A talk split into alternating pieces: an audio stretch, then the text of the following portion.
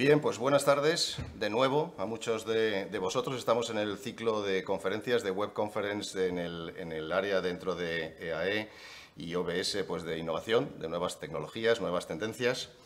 Eh, yo soy Carlos Andreu, soy profesor de, de, esta escuela, luego empresario, ingeniero, innovador y N cosas, entonces profesor sobre todo por vocación y encantado hoy de moderar esta, esta sesión con el contenido y las personas que, están y estarán eh, y os voy a presentar a lo largo de la tarde con, todos, con todos, vosotros. Eh, tengo un par de detalles de logística eh, para, para compartir. Sabéis que el tópico es cómo rentabilizar tu tienda online. Yo poco más voy a decir del contenido. Nuestros speakers hoy son los que saben del tema.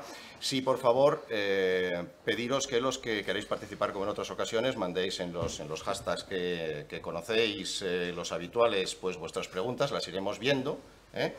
Eh, y haremos eh, un turno de preguntas y respuestas al final. Eh, iremos recogiendo todo lo que nos vaya llegando pues, a través de Twitter y de alguna otra vía que, no sé cómo y de qué manera siempre encontráis esa dirección de correo o esa vía de hacerla llegar, pues estaremos, con, estaremos atentos. Sabéis que es el hashtag EAE Conference o EAE OBS Conference para, para mandarnos cualquier comentario que iremos, que iremos viendo. Bien, sin más, dar la bienvenida a la sesión de hoy a Jorge González Marcos, Jorge González Marcos es profesor también de, nuestra escuela, es eh, Key Account Manager y responsable de desarrollo de negocio en Philips, en la división de consumo y estilo de vida, y es un hombre, entre otras cosas, de commerce y de e-commerce, y es, eh, es, quien nos va a decir esto de verdad, cómo se hace o cómo no se hace rentable, porque vamos a aprender del sí y del, del, sí y del no.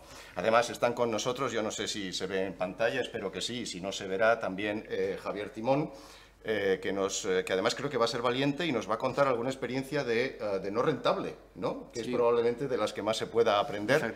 Bueno, en su momento aprovecharemos esa valentía y, está también con nosotros, espero que salga en pantalla, Carlos Andonegui, Ando, Andonegui, Andonegui, CEO de una experiencia, puedo decir en este caso que sí es económicamente rentable, CEO de Vino Premier eh, tendremos eh, otro expertise y otra experiencia real contada por él. Pues nada, por mi parte nada, dar la, bienvenida a todos los que estáis con nosotros, especialmente a los que estáis en sitios y en horas remotas del planeta Tierra. No sé si hay alguno de fuera de la Tierra, pero bienvenido también.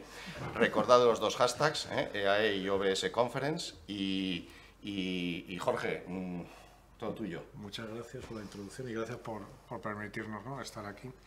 Y sobre todo dar las gracias, pues yo creo que a, tanto a Javier como, a Carlos, ¿no?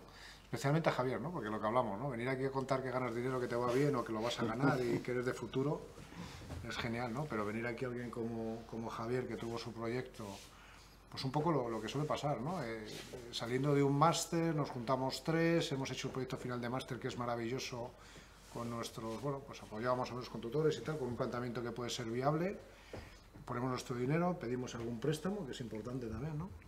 y empezamos a, ver un poco el e-commerce. ¿no? Entonces, creo, la idea un poco es, eh, vamos a ver, lo de hablar de e-commerce rentable y cómo ganar con e-commerce, pues obviamente si no tuviese tan claro, pues, pues tendríamos de 200 e-commerce y no estaríamos aquí. ¿no?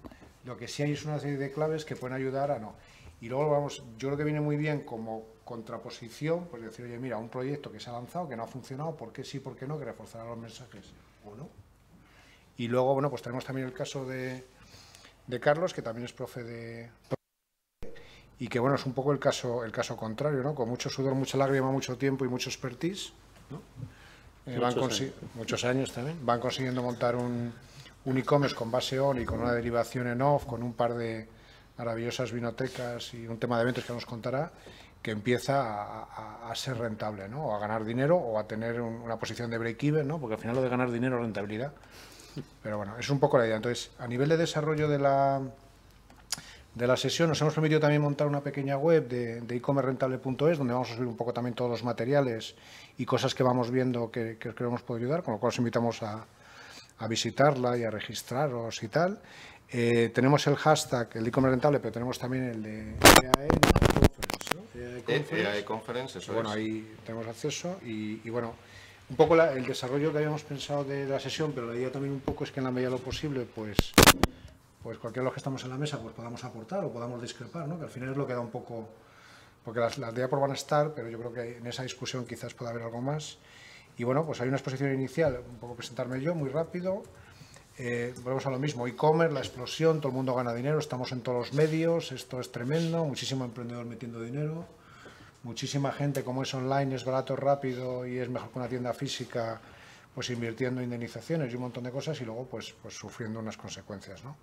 Vamos a poner un poco esa, esa especie de, alegría en, un contexto un poquito más duro, ¿no? de que esto es complicado, es difícil, hace tiempo, hace falta invertir, hace falta inversión y si no tienes inversión, pues te quedas sin la gasolina para el marketing digital y se acabó el proyecto, ¿no?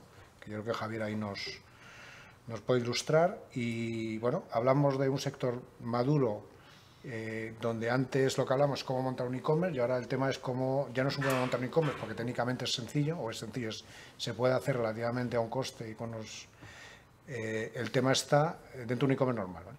Luego está cómo, cómo intentamos rentabilizar eso. ¿no? Yo creo que en el futuro vamos a hablar muchísimo de rentabilizar, vamos a hablar de funnels de conversión, de CAC, de captación.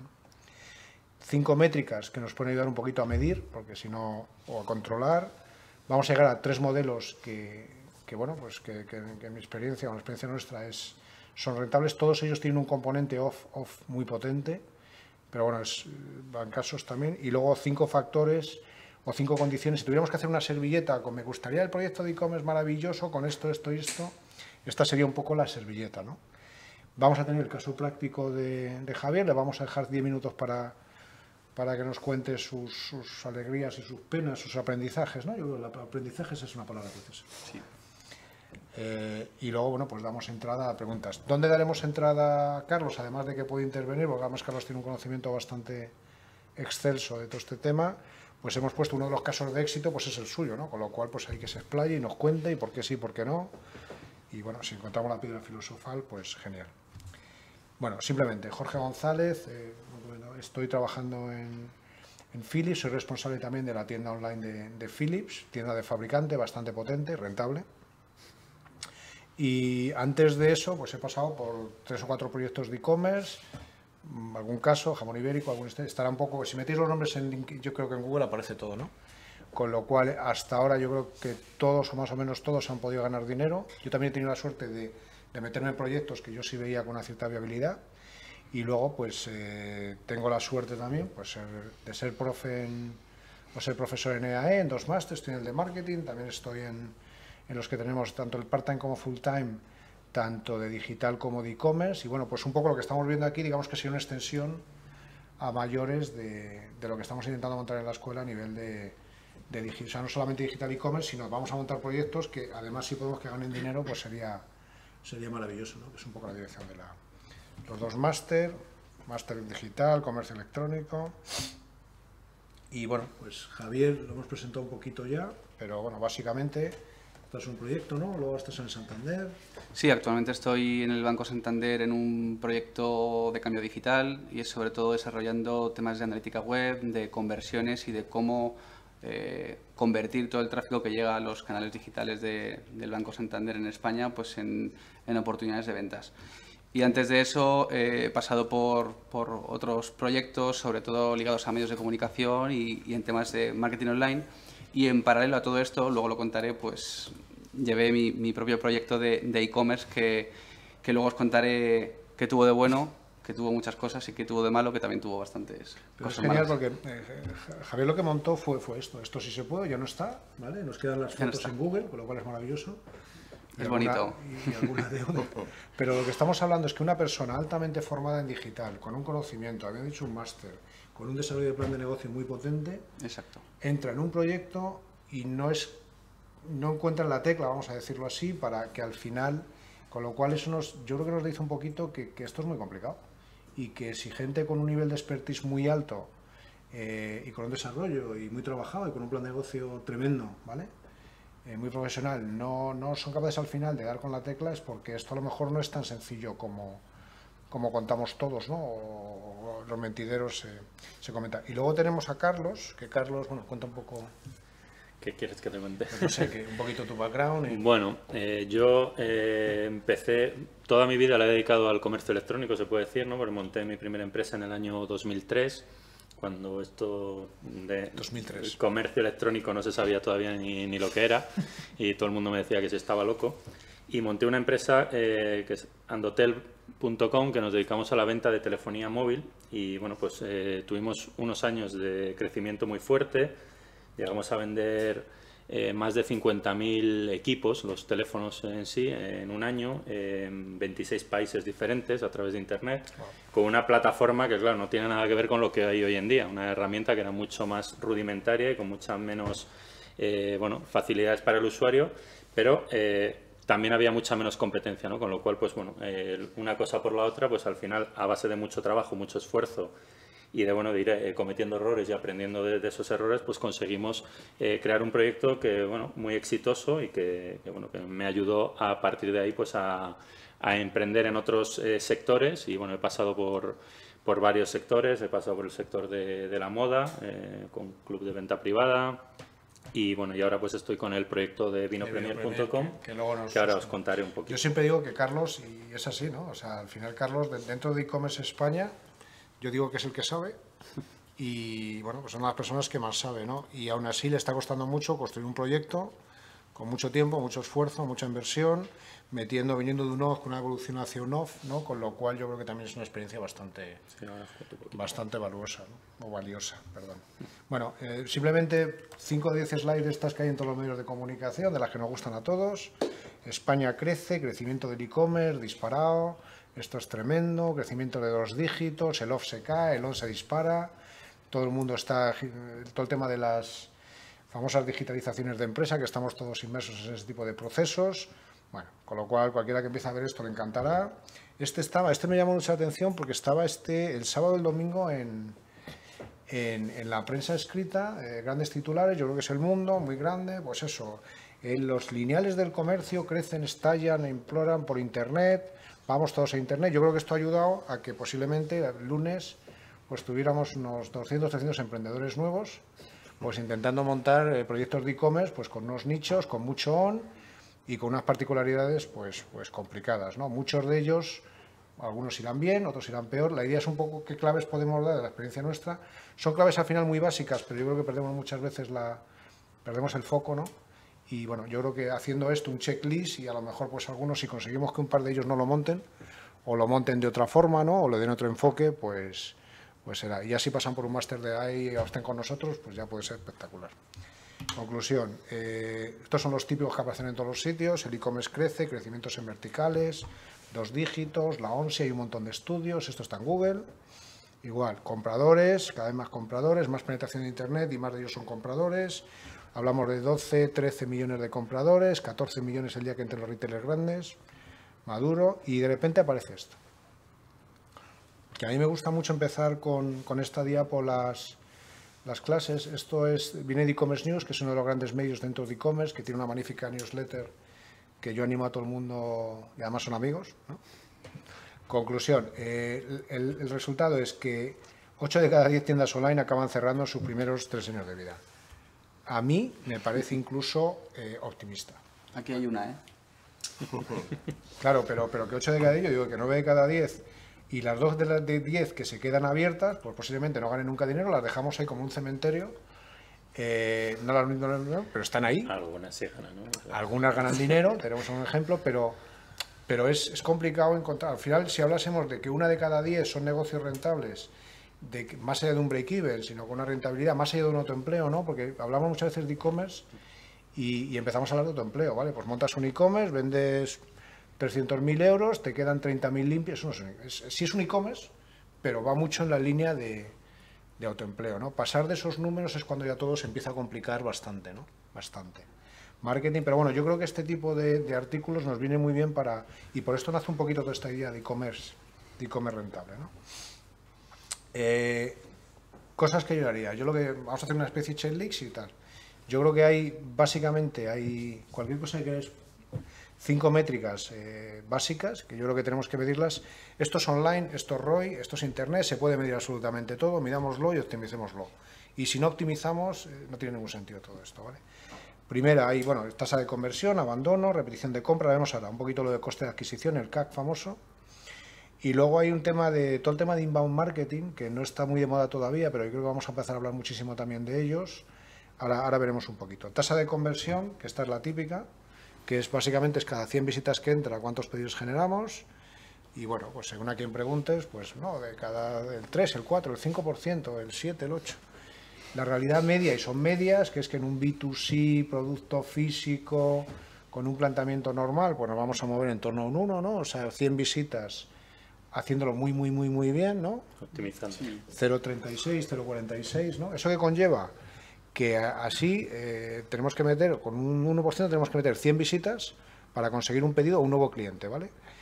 Eh, todas las visitas tienen un coste y al final yo en algún momento hemos hecho algún modelo que hablaba de que cada visita pues un coste aproximado de 0,20 independientemente de la fuente de tráfico. 0,20, eh, 100 visitas para un pedido, son 20 euros iniciales solamente de marketing y luego hay que empezar a meter todo el resto de costes, ¿no? que es un poco la construcción del, del CAC, ¿no? de lo que es el coste de adquisición. 5% en B2B, haciéndolo también muy bien. Yo ahí en B2B quizás yo tengo menos experiencia, pero yo creo que es un número. Tenéis ahí, hay un, hay un gráfico, a mí me gusta mucho utilizarlo en las clases, donde al final lo que te está diciendo es que qué porcentaje de pedido vienen por qué fuente de tráfico. ¿no? La, la conversión no es una global, o sea, va por fuente de tráfico, vuelvo a optimizar y tal. ¿no? Tema de, hablamos de producto recurrente en un B2C en producto físico, bueno, pues el tema de los, del email, que yo creo que muchas veces lo, lo tenemos un poquito denostado ahí o no se trabaja lo suficiente, pues posiblemente sea una parte, la parte directa, SEO, SEM, social media, ¿no? Yo al final me gusta mucho decir dónde estamos invirtiendo, dónde vienen los pedidos. Y normalmente hay un mismatch que, que suele ser bastante evidente en muchos de los proyectos que hay por dando vueltas, ¿no? Eh, centrarnos en las fuentes de tráfico que más convierten, nos centramos ahí, fidelizamos. El tema del SEO branding, para mí SEO, o sea, búsquedas orgánicas con marca, yo para mí es uno de los parámetros fundamentales. Ahora, eso obviamente tiene que venir mucho de off, ¿o no? y luego no olvidar que todas las visitas tienen coste. Os pongo abajo un link en el cual, porque en, el- en los blogs no da tiempo de desarrollarlo todo, pero en el blog tenéis modelos de construcción de... Hay un ejemplo de vino bastante bueno de cómo construir, pues eso, un CAC o qué fuente de tráfico convierten más, hay muchísima, muchísima información. Tasa de conversión, alguna aportación, ¿no? Bueno, ahí veo que, que el- el- según ese gráfico se le da mucha importancia al email, es cierto, se habla de, de que el email ha muerto, que cada vez está más saturado y tal, pero yo sigo creyendo mucho en, en eso, por eso que, y, y bueno, pues eh, creo que, eh, bueno, también el SEO y el SEM eh, para mí son, son muy importantes y bueno, luego el- todo el tráfico directo, evidentemente, pues eh, cuanto más nos llegue directo, esas son las más baratas y las que mejor funcionan. Joder. Es- Además es que la primera vía de fidelización de un cliente es captar su email. Entonces, en el momento en que tienes su email, ya te permite contactar con él con recurrencia y, y por eso tiene tan buena tasa de conversión. Yo, yo, yo empiezo a decir que ya no metemos tráfico, captamos emails, ¿no? Y luego está todo este tema nuevo que ahora hay de inbound marketing, que yo creo que es un mundo por descubrir y que vamos a ir todos. Y al final lo que va a valer, entre otras cosas, eh, es email, con lo cual nos va a cambiar un poquito las métricas, ¿no? Pero bueno, tasa de conversión, importante. Si no, sin medir esto y no hagamos planes de negocio con 5%, porque en un Excel lo aguanta. Y claro, cuando no me empiezan a salir los números, pues en vez del 1 pongo el 5, me bajan los costes de conversión y ganamos dinero, ¿no? No suele... Pero vamos, yo creo que hay que hacer alguna prueba a test con poquito dinero en SEM, ver tasa de conversión y a partir de ahí empezar a hacer números. Luego nos contará Javier cómo lo hicieron, ¿no? Esto cambia mucho del- dependiendo del sector, ¿no? También, Totalmente, eh, totalmente, de- de- totalmente. cada- hay sectores que funcionan muy bien en social media, otros que hay que tirar de SEM y, otros que que, esté además, porque sectores es. hipersaturados donde no es- casi no no, se funciona puede. ninguna.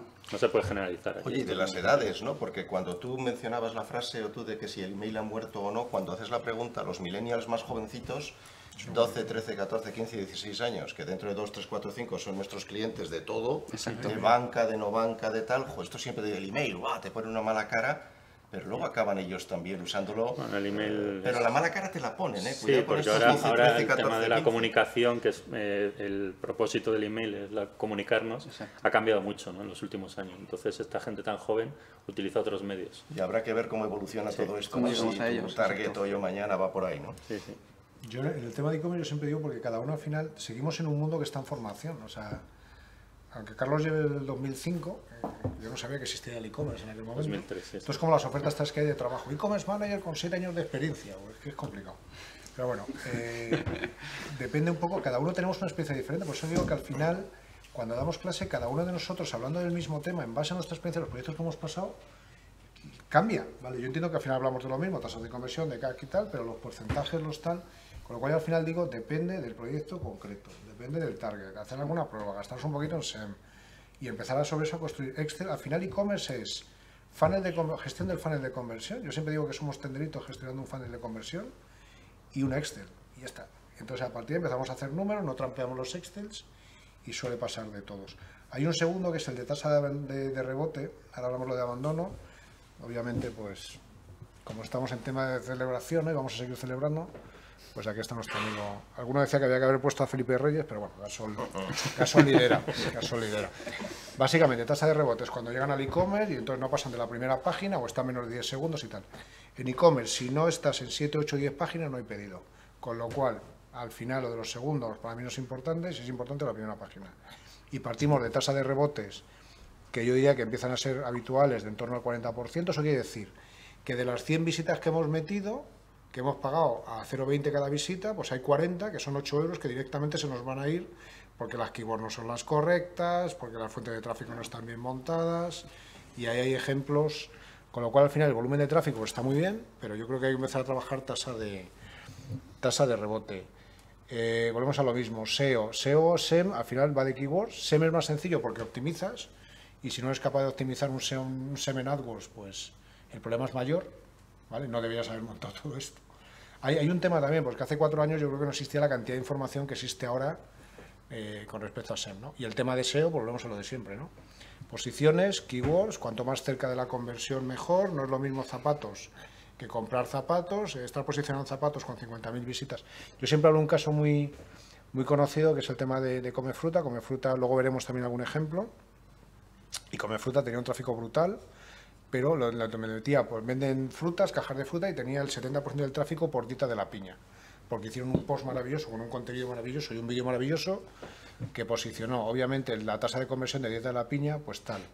Al final, ¿qué hubo que hacer? Pues rehacer el proyecto e intentar que esa dieta de la piña pues pasara a ser eh, dieta saludable o piña saludable o que está un poquito más cerca de, de conversión. Y hubo que rehacer el proyecto desde cero, con lo cual yo para mí el primer paso es cojamos las keywords básicas. Hay herramientas muy sencillitas, a mí me gusta mucho SEMrush, que además es una de las que utilizamos bastante en, clase. Empezamos por las keywords, y si en las keywords no hay búsquedas, porque muchas veces metemos las keywords, queso de Ibores, vale, genial, oye, fíjate, porque tengo un primo que tiene una fábrica maravilloso y tal, se monta el proyecto, luego meten las keywords y resulta que por queso de Ibores pues hay 40 búsquedas mensuales y tal. Y entonces el planteamiento ahí suele ser, porque forzamos los proyectos, pues mira, en vez de eso, vamos nosotros a hacer que la gente busque. O sea, no estamos ya buscando de algo que tiene una búsqueda si queremos una parte, sino que vamos a generar las búsquedas. Y eso es tan complicado. Y eso es branding y muchos proyectos, con el tema de celíacos, ¿no? que son palabras también... Sí, es verdad. Al principio, de hecho, tenía poca competencia, pero es verdad que celíacos puede ser gente que tiene un problema, quiere consultar a un médico y hace una consulta de algo que en principio no tiene nada que ver con una tienda online que vende productos para ese tipo de colectivos, con lo cual tienes que atinar muy bien con las keywords para, para captar el tráfico que de verdad te interesa. Ahí choca también mucho el tema de, URLs, porque el proyecto URL, esto sí se puede. Esto sí puedo. Esto sí puedo, que está genial. Sí. al final, eh, explico. O sea, pones una que sea celíacos.com, cumples, te van a recordar con mucha más facilidad, coges un montón de tráfico, porque la, celíacos es una palabra bastante buscada, puedes captar mucho más tráfico que algo que, que es verdad que cuando lo cuentas, esto sí puedo, y dices, hombre, para alguien de mi público objetivo, pues encaja porque es esto sí puedo comerlo, ¿no? Pero, pero es verdad que luego a la hora de recordar eso, pues mira, si tú ahora mismo dices esto sí se puede, es porque tampoco te acuerdas de que era esto sí puedo. Con lo cual imagínate los clientes que a lo mejor han comprado una vez y al cabo de tres meses era, ¿cómo se llama la web esta de si puedo, no puedo, tal? Y, es verdad que es complicado. Y al final van a ir a Google a buscarlo y a lo mejor se encuentran otra cosa. Al final, yo lo que más, o sea, al final el planteamiento que es que hacemos el razonamiento mental de esto sí puedo y entonces como son celíacos seguro que razonan que a lo mejor su primo les ha es que es más sencillo. Y al final todo acaba en keywords, en SEO y en posicionamiento, ¿no? Yo creo que el nombre es una de las cosas que a veces no se le da la importancia que tiene y bueno, eh, está muy bien intentar meter una keyword en el, en el, nombre, no siempre es fácil, pero yo digo que ir a, algo muy genérico eh, genera muchos problemas. ¿no? Yo siempre hablo de una agencia con la que trabajábamos de marketing que se llamaba Hierba Buena eh, estudio hierbabuena y claro, cuando yo quería buscarla me salían estudios sobre la hierbabuena, como preparar un mojito, lo que, que pero ellos no salían nunca, ¿no? Entonces al final, eh, si vas a algo tan genérico en el nombre, al final acaba siendo un problema eh, bueno, a largo plazo y a corto, ¿no? Al final te, Yo he trabajado con, hay que cambiar. he trabajado con una agencia que se llama Calimero y es una agencia de Business Intelligence. O sea, que Es imagínate luego... imposible, eh, claro, que te salga el el, te va a salir el dibujo, todo el- Nosotros, como ya sabemos lo que hay, por eso le hemos llamado a la web e-commercerentable.es. ¿vale? Porque además resulta que el Por si punto com, acaso, por si acaso, no, ya, ya sabiendo de qué va, porque luego ya veremos si conseguimos posicionarla o somos capaces de generarlas. Porque yo creo que las búsquedas ahí, aunque no existan ahora, pero es que van a llegar, porque es futuro. Y resulta que llegamos que e-commerce rentable con dos M's se escribe igual en francés, con lo cual el punto .com estaba cogido por un francés que ya había tal, curiosísimo. Pero bueno, tenemos el punto .e, lo tenéis todos. Keywords SEO que no convierten y luego el tema de optimización de SEM. No podemos ponernos a gastar presupuestos en SEM sin optimización. Y no es difícil y no es complicado. eh, y si no tenemos esa base, hay un montón de cursos por ahí que gastemos el dinero primero en el curso. Yo la parte de SEM me parece que es fundamental. Y si no hay presupuesto para SEM, pues entonces vamos mal desde el principio también. ¿no? Pero bueno, ahí podríamos discutir eh, porcentaje de repetición de compras, sobre todo en pues eso, casos como el vuestro. Yo creo que sin eso estás. Sí, ¿Y yo- hay algún porcentaje más o menos que tengáis estimado? no? Bueno, yo he vivido proyectos muy diferentes, o sea, no es lo mismo vender un teléfono y que el cliente, aunque eran recurrentes y teníamos muchos que volvían, pero igual volvía al año y medio o los dos años cuando ya el teléfono le fallaba, que vender vino, ¿no? El vino, el que consume vino habitualmente, pues se lo bebe y enseguida eh, quiere más, ¿no? Y estamos, eh, tenemos clientes eh, más o menos que compran eh, cada 40 días, pedidos más o menos bien, o sea, gente que consume vino a diario, podemos decir, que son los clientes buenos, los que, los que vuelven y los que compran y confían en la marca, y esos al final son los más rentables, porque son los que menos cuestan, y, y los que ya están rentabilizando y ayudan a rentabilizar otros que cuestan más. ¿eh? Lo de los 20 céntimos luego me lo tienes que explicar. Y- porque y- y A te un sale más. a mí me sale. sí. Pero volvemos a lo. Bueno, el vuestro, claro, se montó en base a fidelización. Sí, el nuestro, la fidelización era más o menos un pedido mensual. O sea, Un es pedido la, mensual. Sí, es la compra de pues una familia que tiene a lo mejor un, un hijo celíaco y pues igual que hace una compra grande en el supermercado una vez al mes, donde compra paquetes grandes, la leche, etcétera, pues esto era lo mismo, lo único que era con productos específicos para, para un alérgico. Entonces ahí entraba pues las galletas, los bollos, la pasta, todo lo que iban a necesitar para todo el mes y cuando terminaba el mes pues, pues otro y era, ese era el punto. Es un poco la base de todo lo que llevamos hablando del e-commerce alimentación y food, todos estos líos, que al final es donde está la repetición de compra y la fidelización y los pedidos son más grandes. Facilitar. Al final Sí, son, clientes que, que consumen, en un tema como el vuestro, consumen casi siempre lo mismo. ¿no? Entonces sí, hay que ponerle a un clic que pueda repetir Claro. el pedido y que le vuelva a Y que llegar, además el margen es muy pequeño en la alimentación, con lo cual si no consigues mucha repetición de pedidos, con un solo pedido, No- pues no ni siquiera cubres el coste de adquisición. Claro, ahora llegamos un poco a costa adquisición, porque bueno, Javier, como ya se sabe lo que viene, pues nos lo va contando. Pero vamos, básicamente yo siempre digo que la- esa base de compradores, yo siempre hablo de compradores, ¿vale? Porque llegamos muchas veces lo de vamos a comprar una base de datos externa de 557.814 que vienen con un sistema de, de co-branding, que esto, bueno, acabamos con un spam, con la web eh, bloqueada, ¿no? Eso yo he visto algún ejemplo. Y, y cuesta mucho enviar luego esos emails también. y cuesta mucho enviar. Y bueno, pues al final, el problema en e-commerce rentable es, eh, siempre es la pregunta, es quién gana dinero aquí, ¿no? Y al final nos damos cuenta que en muchos casos gana dinero el que te monta la, la aplicación, el que te gestiona la aplicación, el que te gestiona el SEO, el que te gestiona el SEM, el que te monta el contenido. Entonces, eh, bueno, pues orientamos un poco que La esa agencia de gente, transportes. la agencia de transportes, tenemos grandes amigos que... Es como ¿Qué lo de la, la fiebre del oro, ¿no? Que no ganan los que encuentran oro, sino los que venden las palas. Básicamente, entonces, básicamente Las pasarelas de pago. los No, con lo cual yo creo que tiene que haber, tiene que haber por lo menos en todos los proyectos o un conocimiento previo de expertise y mejor, yo estoy convencido que si Javier volviera a montar el proyecto lo montaría completamente diferente y la posibilidad de éxito serían muy altas. Si no tenemos ese expertise, comprarlo. Y, pero yo creo que tiene que haber un prueba, un prueba y error, ¿vale? Y hay que jugar un poquito con proyectos y, y esto da muy bien para TSABs y sin eso, y luego no es lo mismo. Esos compradores, eso es el oro. O sea, es que no cuidemos el oro, cuidamos el corazón y si no somos capaces de cuidarlo, pues, pues tal. Bueno, aquí aparece un poco un gráfico, lo vais a tener en la presentación, porque, porque la gente repite, por lo de siempre, por las garantías, porque los precios son baratos, no nos olvidemos que esto es online, precio, precio, precio, que afecta al margen, variedad de productos especializados, marca, marcas que ofrece, bueno, yo diría que por la confianza, ¿no? Pero bueno, hay una serie de parámetros ahí, volvemos a lo mismo, es plantamos el proyecto, empezamos a hacer tic sí, tic no, y yo creo que nos empieza a dar muchas pistas de, por dónde vamos, ¿no? ¿Y por qué nos dejan? Pues lo típico, estropeado desperfecto. Lo del tema logístico, pues eh, hay muchos foros por ahí que está resuelto la última milla. En muchos casos es muy complicado, en Navidad, en periodos pico, todavía más. Pero bueno, esa es la realidad. De, en algunos casos no llega, otros llega con retraso, devolución, medio de pago. El problema es que la mayoría de esos son temas ajenos de alguna forma a, a lo que es el negocio como tal, ¿no? que es una vez que ha salido nosotros, pero es que nosotros somos responsables de todo el proceso.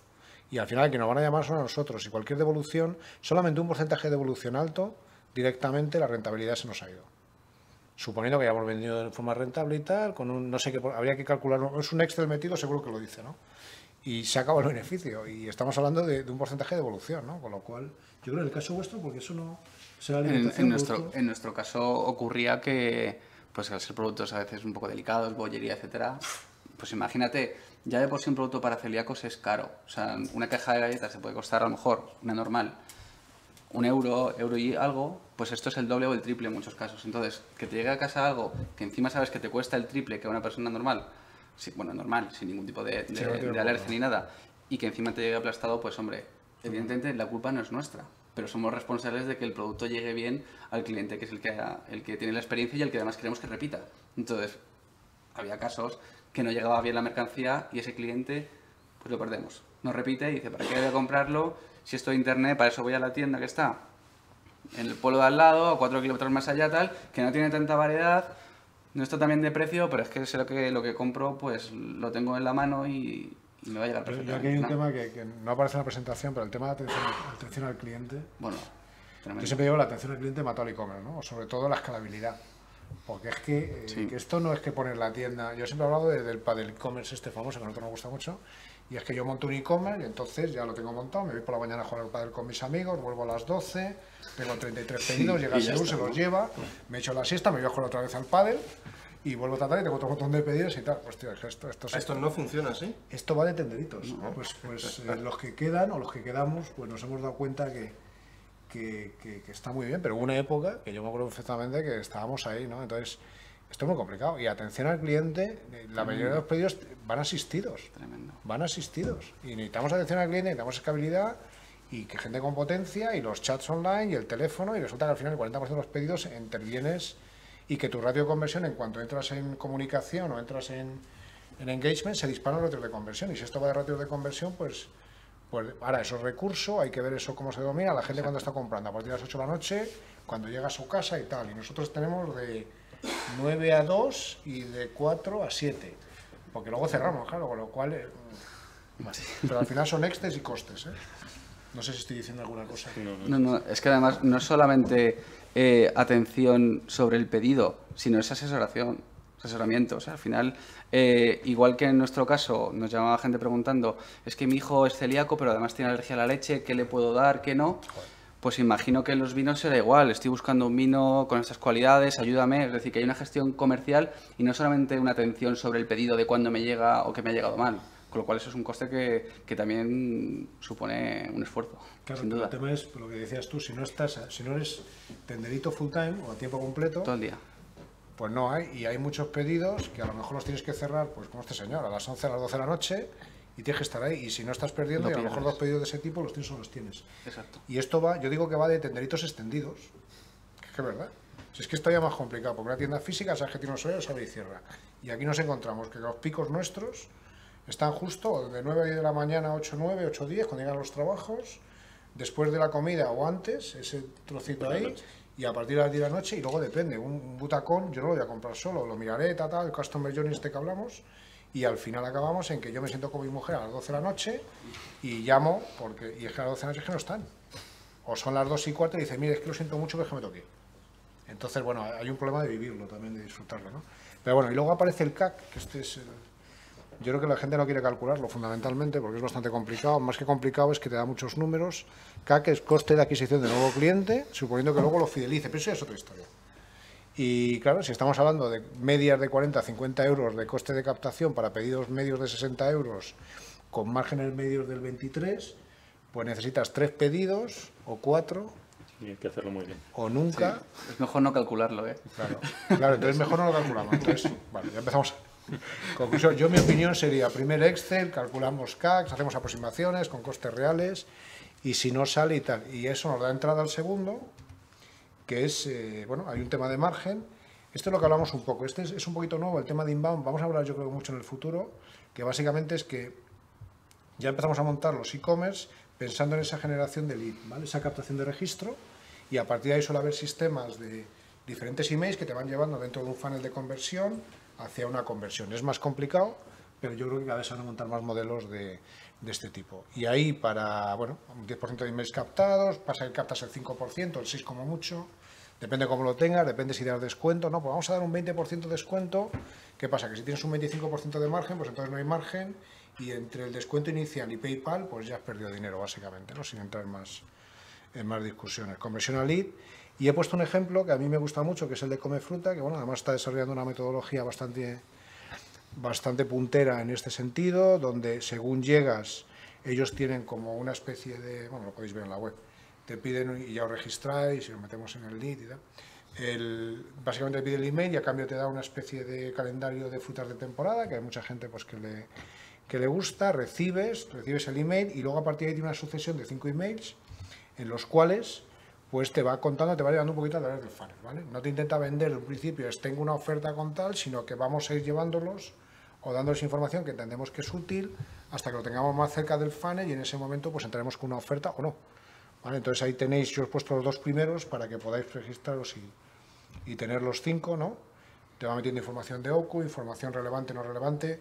Yo creo que estos modelos se acabarán adaptando en... ¿Esto lo estáis haciendo? No, no habéis llegado todavía, sí. Sí, nosotros estamos haciendo, bueno, eh, metiendo todo el tema de formación, ¿no? En el mundo del vino la gente quiere saber, quiere aprender y entonces lo que hacemos es eh, aprovechar los conocimientos que tenemos en la empresa sobre el mundo del vino e ir eh, metiendo información en una sección también a través de newsletter que se llama Aprende con Vino Premier, en la que vamos eh, dando unas pautas y unas, bueno, pues cómo catar un vino, cómo diferenciar, cómo, contando sobre las denominaciones de origen, sobre los tipos de uva y bueno, la gente pues está... Lo que pasa es que todo esto, yo, yo alguno estará pensando, pero espera, espera, si nos han contado que esto del e-commerce es muy fácil y se hace muy rápido y además te lo montan, pues yo creo que no, yo creo que es justo al revés, ¿no? Y hay mucho AB mucho prueba y error y mucha optimización. Sin optimización, yo creo como concepto general y sin métricas tampoco y sin optimización tampoco, pero al final es mucho... Pero bueno, lo tenéis ahí, entonces come fruta y si no aprende, ¿cómo es? Aprende con vino premier. estará la web colapsada en estos momentos, pero bueno, más tarde seguro que podéis. Y luego, yo creo que siempre hablamos del tema de los modelos de negocio. Hay, modelos de negocio que según los ves, yo me acuerdo, como era uno que me presentaron a mí, Pajarín, que estos hacían una especie de... Pajarín, pajarín.com, no sé Y estos hacían unas cajas de envoltorio de regalo que a su vez enviaban ya medio... Entonces, claro, hay modelos de negocio los complicamos mucho, le damos demasiadas vueltas. Eh, luego hay modelos de negocio que a lo mejor se adelantan un poquito los tiempos, pero bueno, eh, yo para mí hay tres que a mí me gustan mucho, ya ponemos tres ejemplos, uno de ellos va a ser, va a ser Carlos, eh, con Vino Premier, pues a mí me gustan mucho lo de que tiene una parte off, creo que es hace las cosas más sencillas, ¿no? Y básicamente hay un tema de tienda física con e-commerce, tengo cuatro o cinco tiendas, un par de corners, tengo omnichannel, e-commerce como extensión de todo eso, que empieza tal, se puede jugar a, miles de cosas maravillosas de combinaciones de omnichannel, hay mucha gente ya haciéndolo, pero también nos quedan muchas cadenas de tiendas, 3, 4, 5, 6 con, con productos maravillosos, nichos, Amazon Proof, luego hablamos de Amazon Proof, eh, vamos a por eso. Y al revés, o sea, que es el caso de Carlos, ¿no? Un e-commerce, un on, y ahora monto la, tienda física y esas tiendas físicas me retroalimentan, porque al final me lo contará él, pero tú tienes al final, tienes que, yo creo que llegando a un nivel de volumen de pedidos fuerte, imaginemos 10.000 pedidos eh, mes o año, lo que sea, de los cuales 2.000 son en Madrid, con lo cual si les pongo como centro de recogida, además no le cobro el transporte, a lo mejor los traigo. Y una vez que lo tengo en la tienda, le puedo vender de todo. Además la experiencia de cliente, podemos acabar en un rollo de eventos que también vuelvo a contar. O sea, es genial, pero tienes que tener un e-commerce que funcione. No vale un e-commerce que no funciona y monto tienda física para ver si así arreglo y soluciono el tema de stocks y le doy salida. Eso suele acabar en que pierdes todavía más dinero más rápido. pierdes ambas. Pero más rápido además, con lo cual es genial y bueno, es una inversión importante. Y luego si consigues traspasar la tienda, pues llega un segundo y bueno, cosas que pasen. Y luego a mí el que me gusta, ¿no? Yo siempre me he movido en ese mundo, pues son fabricantes con e-commerce, que es un tema, por ejemplo, jamón o Philips o tal, que al final es una extensión de tal, tenemos los stocks, tenemos el producto, es un canal más, y tenemos que tener mucho cuidado con el canal, bueno, ahí hay un mundo de de e-commerce fabricante, que ya hemos dado alguna charla también de eso, ¿no? que es bastante... Y buenos márgenes. Y buenos, margen, margen. Es canibalización interna, ¿no? Claro. Del tema de margen no habíamos hablado nunca. Se había hablado de facturación y de número de visitas, ¿no? Pero de margen no hablaba nadie y ahora la gente solo habla de margen. Una vez que hemos... Con lo cual el siguiente sería margen, no, margen, ¿no? E-commerce margen. Importante. Bueno, montaremos un segundo proyecto. Eh, tres ejemplos que a mí me gustan mucho, los podéis ver. Además, en los tres casos vienen con gente con modelos que van bien, que están funcionando bien, con parte off y sobre todo con gente con mucha expertise, que yo creo que es, que es, es un poco la, la norma, si no buscarla. Esta es una que está en mi tienda de arte, que bueno, es muy conocido, Víctor Juárez, León, una maravillosa historia. Anoche estábamos con el Facebook liando con... Y es genial, porque al final la conclusión es una historia maravillosa, una tienda de, sus padres, típica tienda de barrio, un chaval muy formado, con un conocimiento digital muy potente, un chaval joven, 25, 26 años, empieza con el proyecto, empieza a tirarlo, el e-commerce ya se ha comido la tienda, ya se ha ido un almacén maravilloso en no sé dónde, y esa tienda de física pues ha quedado un poquito como escaparate o como... Y ahora ya lo que tira es el e-commerce, pero el inicio estaba ahí, y con un conocimiento, y luego con un conocimiento digital por parte de Víctor, yo creo que es un ejemplo, hay algún artículo ahí, algún artículo también los de e-commerce lo han hecho alguna entrevista muy interesante, para mí sería un ejemplo potente. Y luego este que dicen que, que, es rentable o que será rentable, no sé si lo puedes. tres minutos, tres minutos, porque no sé cuánto. Bueno, sí, no, yo, eh, nosotros empezamos, como has dicho, con, con, la tienda online en el año 2008, ya hemos superado esos tres años. 2008, wow. Eh, y bueno, es un proyecto que, bueno, que empezó creciendo poco a poco y a día de hoy pues eh, contamos con dos tiendas físicas en Madrid y bueno, hemos jugado un poco con eso del paso del, online al offline y, utilizando las sinergias ¿no? que surgen en, en, este tipo de proyectos. Y bueno, eh, con las tiendas eh, físicas captas otro tipo de cliente y te acercas mucho más a él. Eh, las tiendas, nosotros captamos eh, los leads, ¿no? Ahí eh, son eh, correos electrónicos que son súper valiosos. Pero captados en tienda. Captados en tienda directamente, para mí esa es la base que mejor funciona. Pero es gente inducida que venga a la tienda, o sea, gente que pasa. Gente, que, que pasa, que entra, no, de momento no inducidos. O sea, eso lo que tenéis son dos vinotecas, ¿no? Dos vinotecas, en Madrid. Una en Valverde y otra en Norte de Gasset. Una en Norte de Gasset y otra en Valverde, la de Gran Vía. Y la gente eh, tienen tráfico, ¿no? las tiendas ayudan a la web porque es, ayudan al branding y a que la marca se conozca. Y luego las tiendas ayudan a la web también, porque captamos los correos, organizamos eventos, nos acercamos mucho al cliente y generamos una experiencia alrededor de la marca que para el cliente es muy atractiva. ¿no? El poder entrar a una tienda, probar un vino, hacer presentaciones con las bodegas y tal, pues creas una experiencia que al final hace pues que igual el cliente no sea tan, eh, bueno, pues se fije tanto en el precio, sino más en, en la experiencia que supone comprar en nuestra tienda de vino Premier ya sea online o offline. ¿no? ¿Y esos emails que captáis en esos eventos o en esa, eso es uh -huh. lo que mejor convierte a nivel de funnel? Sí, hombre, también creo que cuesta, cuesta más, ¿no? Es, una, es la base más pequeña, va creciendo más despacito que, que una captación online. Evidentemente, el tráfico que puedes obtener en una tienda física no tiene nada que ver con el que obtienes en una tienda online pero sí que es cierto que los ratios de apertura y de conversión de esa, de esa base ojalá fuera... ¿El concepto fuera este de, de, tengo un pedido online y vengo a recogerlo a tienda, lo estáis trabajando, no? Sí, sí, tenemos la opción de recogida en tienda en las dos tiendas sin ningún coste y bueno, la verdad es que funciona. Y ahí una vez que llegan ahí, el upselling, ¿eso existe sí, o no? ¿O sí, es un sí. mito? Bueno, eh, el que va con el cliente, o sea, con el pedido ya, ya pagado, el cliente que ya llega allí, suele ir a, a recogerlo y ya está, ¿no? Pero lo que hacemos es aprovechar para informarle de los eventos que hacemos en las tiendas, de que puede ir ahí a probar un vino y demás, y entonces, pues bueno, creas un, un nexo, ¿no? Una, una, conexión con el cliente diferente. Sino que se tome tres vinos, ¿no? Y al cuarto acaba comprando. Eso, siempre, eso no falla. No, pero yo creo que es un tema. Y luego, ¿habéis el, el tema? Teníais primero la tienda, o sea, el on, abrís las tiendas, luego al final el modelo cuál es, cada tienda tiene que ser rentable en sí misma o son...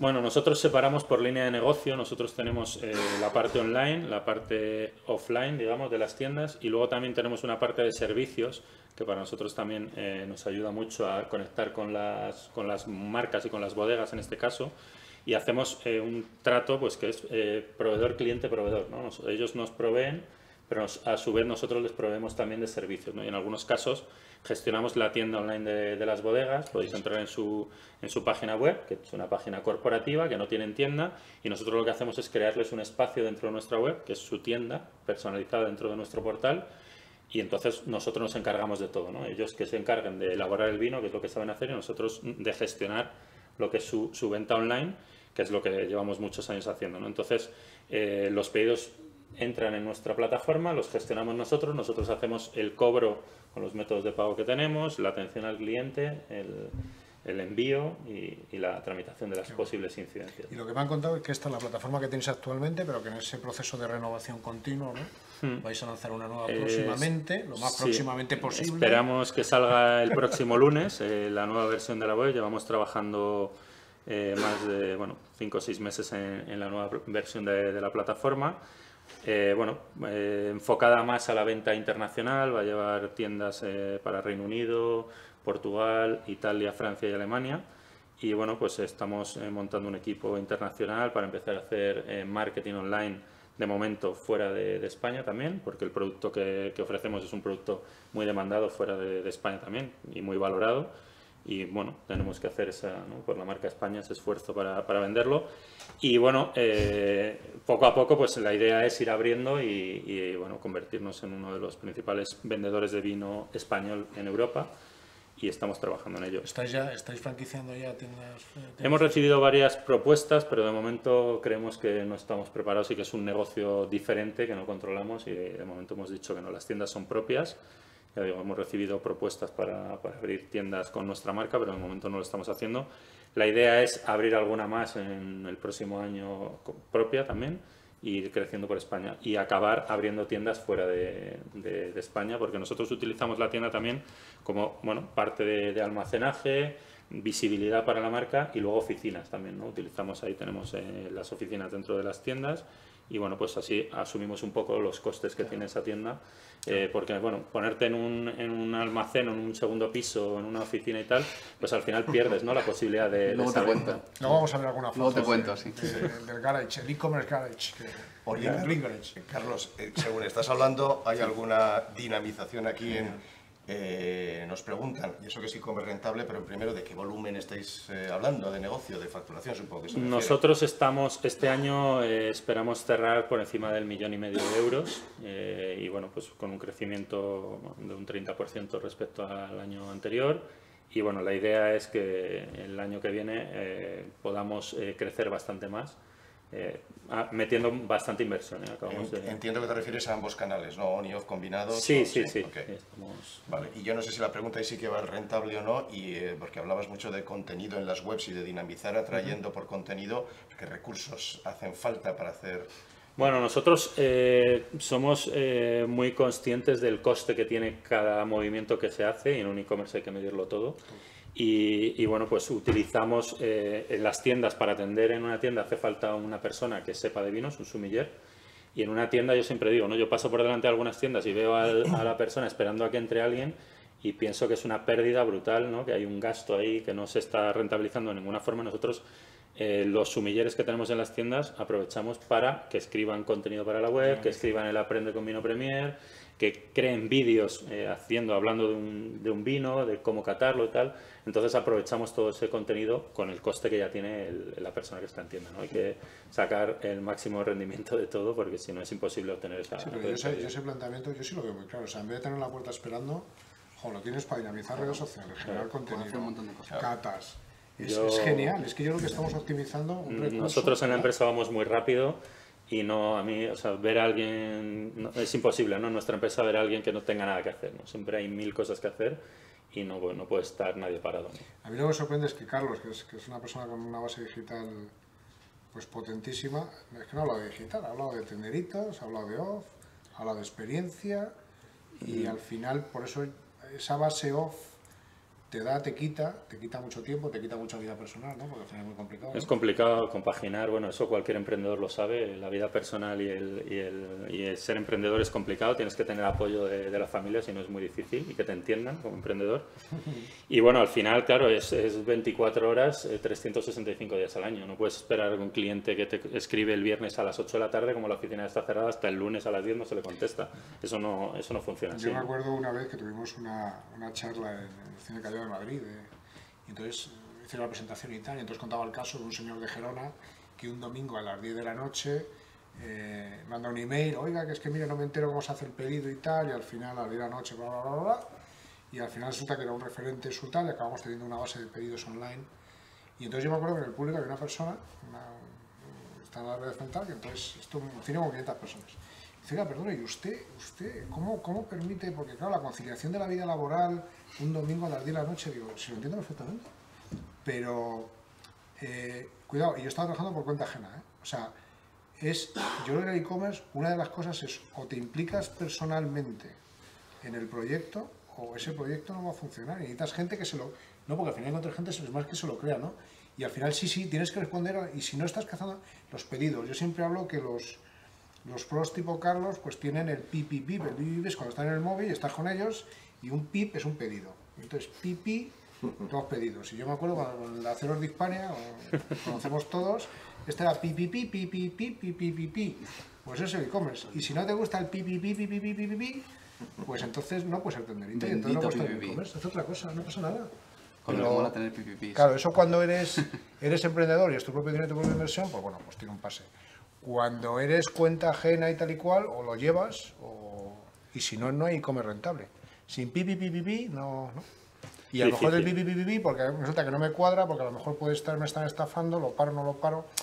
Hay mucho de eso, ¿no? Y tal vez los pedidos, ¿no? Con lo cual, una persona de e-commerce que no tiene todos los pedidos en su móvil uno a uno, pues yo directamente, vamos, yo creo que las posibilidades de e-commerce rentable, pues son, yo creo que sería ser un, un, predictor de estos, ¿no? De fracaso en menos de dos años, menos de seis meses. Bueno, llega un momento que al final, cuando si tienes muchos pedidos, ya no puedes hacer caso a todo, pero tienes que saber lo que está pasando en tu web. Y la primera fase necesitas tenerlo Yo, yo sigo, vamos, yo tengo el, el email en mi teléfono, el email de, del, del, formulario de la web.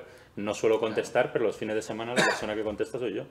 Y claro, hay clientes que dicen, bueno, está contestando esta persona, ¿no? Y, y, y ahora mismo nosotros con las tiendas hemos ampliado el horario de atención al cliente porque estamos desde las 9 de la mañana hasta las 12 de la noche y todos los días, sábados y domingos incluidos. ¿no? Entonces, eh, pero es que te quedas a partir de las 12 de la noche en la oficina y suena el teléfono a la 1 de la mañana.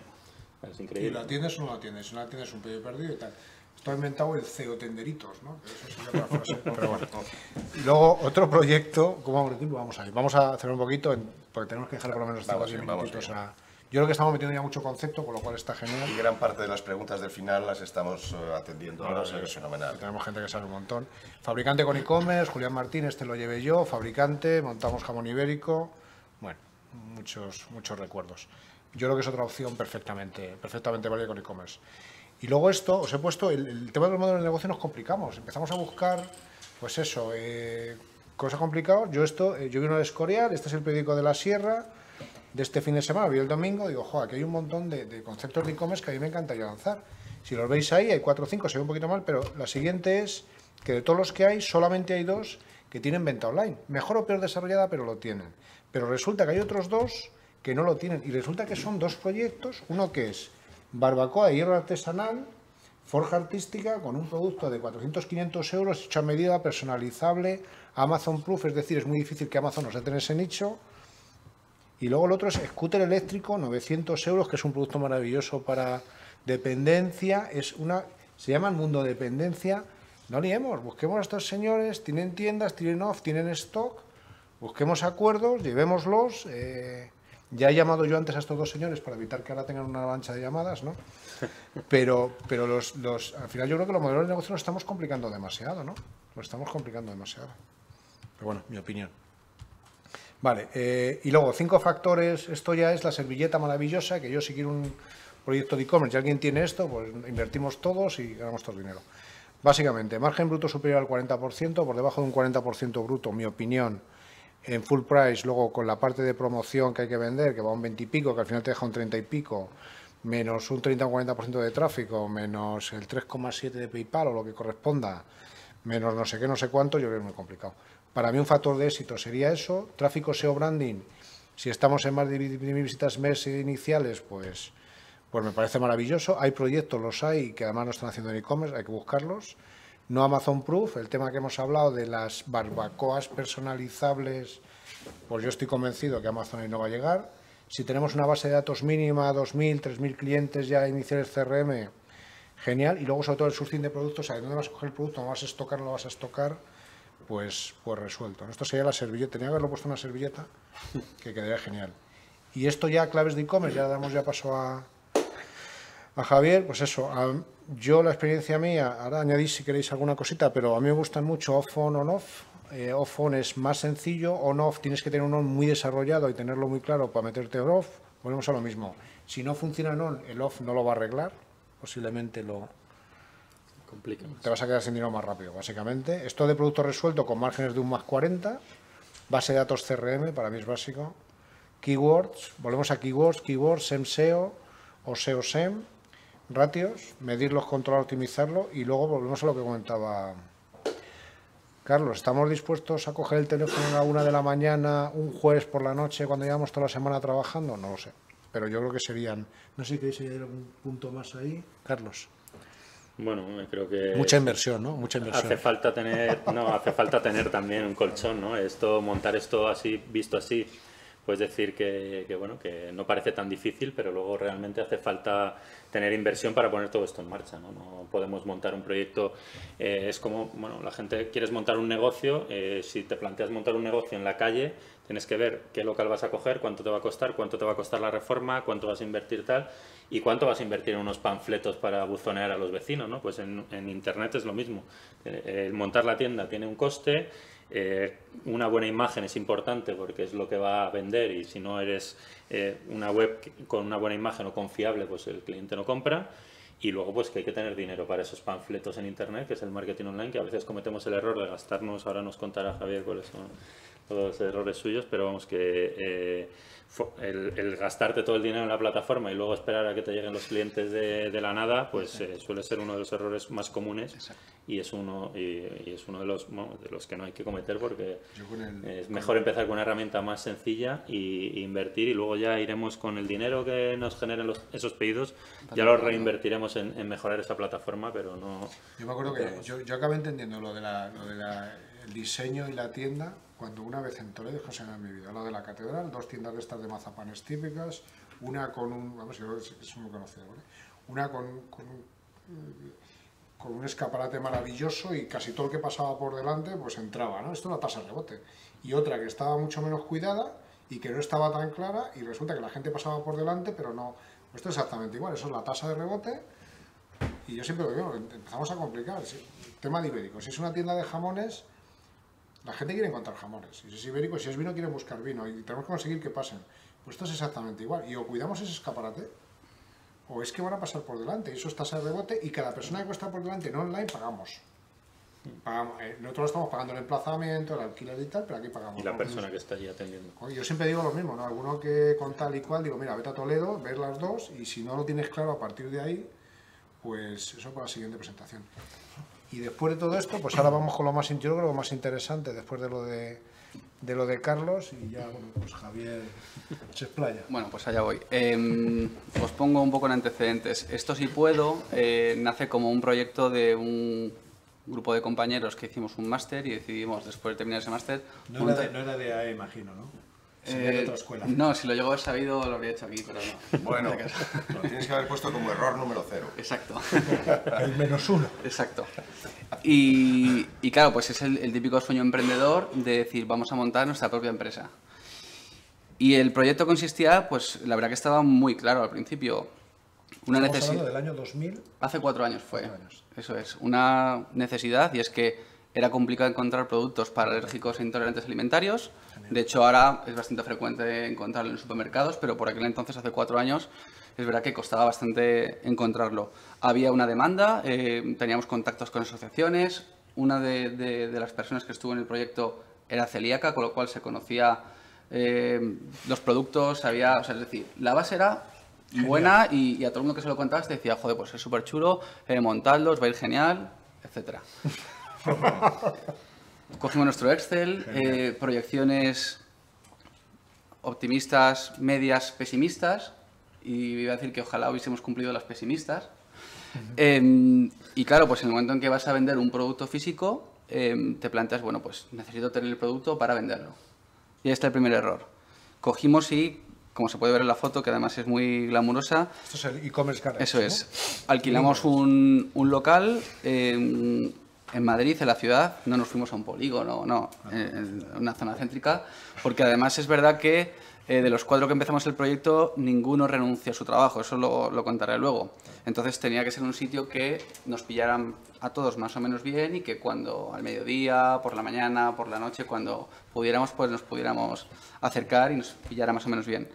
Claro, este es un, es un local que primero hay que condicionar, tener en cuenta que vamos a almacenar comida, con lo cual tampoco te vale meterte en un cuchitril con cucarachas, sino que tienes que acondicionarlo. Encima, pues hombre, ya que montamos nuestra empresa, y tenemos un logo súper guay, pues vamos a ponerlo de color verde, vamos a poner unos stores mm, de Ikea, pero de los más caros. Eh, no sé, tiene que ser un sitio chulo, ¿no? En plan Google, ¿no? Tenemos, tenemos nivel y, y además habíamos conseguido un, un, préstamo, con lo cual, joder, pues teníamos fondo, ¿no? Con lo cual vamos a empezar a, a montar nuestra empresa, que es lo que mola. Todavía no habíamos, no habíamos vendido absolutamente nada. Además, tened en cuenta que entre que se monta el, local, se montan las estanterías, hay que comprar el producto, porque si no tenemos nada que vender, pues evidentemente no hay nada que hacer, con lo cual precios eh, elevados, mmm, teníamos que tener stock variado, que era una de, de, las claves, con lo cual hubo que hacer una inversión en stock bastante importante, sin saber todavía qué es lo que más se iba a vender, teníamos alguna idea, pero tampoco muy claro, y además eh, viendo lo que había en el mercado de competencia online, que era poca, pues hombre, teníamos que tener una web que estuviera bien montada, con un sistema chulo, lo hicimos en Magento, Magento. contratamos a, a, una empresa que nos hizo un diseño específico para nosotros y yo la verdad que estoy bastante orgulloso del resultado de la web, pero fue un coste que pues nos lo podríamos haber ahorrado. Como decía Carlos, a lo mejor es, es mucho mejor sacar una versión muy sencillita, pones los productos y a ver qué pasa, ¿no? Y luego en función de eso pues vas mejorando la web, vas invirtiendo más en ella, pero no haces un, un gasto inicial de montar con perdón, la cojo web sin ni siquiera saber no, qué es lo que vas a vender. Sobre, sobre, el total inversión inicial que contarais, el que fuera, no, no vamos a entrar en la cantidad. Sí. ¿Qué porcentaje se llevó entre la, la, plataforma, más el alquiler, más el stock? Ya de sueldos vuestros ni hablamos, obviamente, ¿no? Eh, 30-40%. 30-40% de ese préstamo, sí. En ese préstamo. Y no habíamos vendido nada todavía. Vale. Con lo cual, teniendo en cuenta que eh, luego, hasta que empiezas a tener recurrencia, pedidos, esto no es el primer día aunque vendas, decir ya estoy cubierto. No, esto era una, una hipótesis de tardar varios años en empezar a recuperar la inversión. Yo, yo siempre cuento cuando montamos el e-commerce de Julián Martín, 2008 por ahí, que eso parece, pero es muy lejos el online.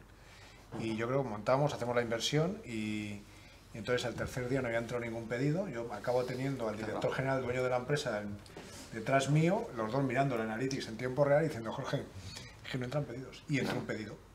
Y entonces a partir de ahí menos mal, porque si no yo posiblemente hubiera perdido mi puesto. No, y la ilusión que hace Pero cuando no, entra el pedido, ¿eh? O sea, yo, yo, el mensaje al final es, es, genial. Bueno, nosotros hicimos, en Último Bilbao, le hicimos una placa, lo invitamos a la fábrica, la mujer un abrazo, llorábamos, pero, pero el tema es, el e-commerce es progresivo, aquí no hay nada, vale, salvo que, que tengas, esto es progresivo y esto lleva su tiempo y la gente hasta que hace un pedido te va a ver tres veces y va a volver y te va a ver y esto no es pero bueno, perdón, estamos... Sí, no sigo. 40% eh, ya tenemos invertido. Eso es. Más luego el tiempo que ya veis que, que, además mientras trabajamos en nuestros trabajos por cuenta ajena, pues sacábamos tiempo para, para montarlo y es verdad que muchas cosas no teníamos ni idea de el tema de pues los impuestos, el tema de la constitución de la empresa, el pacto de socios, ni idea de todo eso. Entonces, empiezas a investigar cómo montar todo eso y estás perdiendo tiempo para hacer lo que de verdad te importa, que es el negocio. Y claro, pues eso te consume mucho tiempo y encima a nosotros no nos sobraba precisamente. Uh -huh. Y bueno, sacamos la web, eh, estuvo, estuvo muy bien. De hecho, yo, vamos, vengo de, del mundo del periodismo, tengo bastantes contactos y eso del efecto buzz, eso de conseguir eh, tráfico al principio, darlo a conocer, nota de prensa, tal, funcionó bastante bien. O sea, salimos en, en Informativos Telecinco, en el programa de Ana Rosa, en 4, es decir, moviendo, moviendo, conseguimos captar un montón de tráfico. Es verdad que ese tráfico inicial tampoco era el más cualificado del mundo, es decir, venía un poco de todo. Había gente preguntando por, quiero ponerme a dieta, ¿qué es lo que puedo claro. hacer? Y es como, bueno, esto va de otra cosa. Soy celíaco, Eso es para comida para celíacos, pero...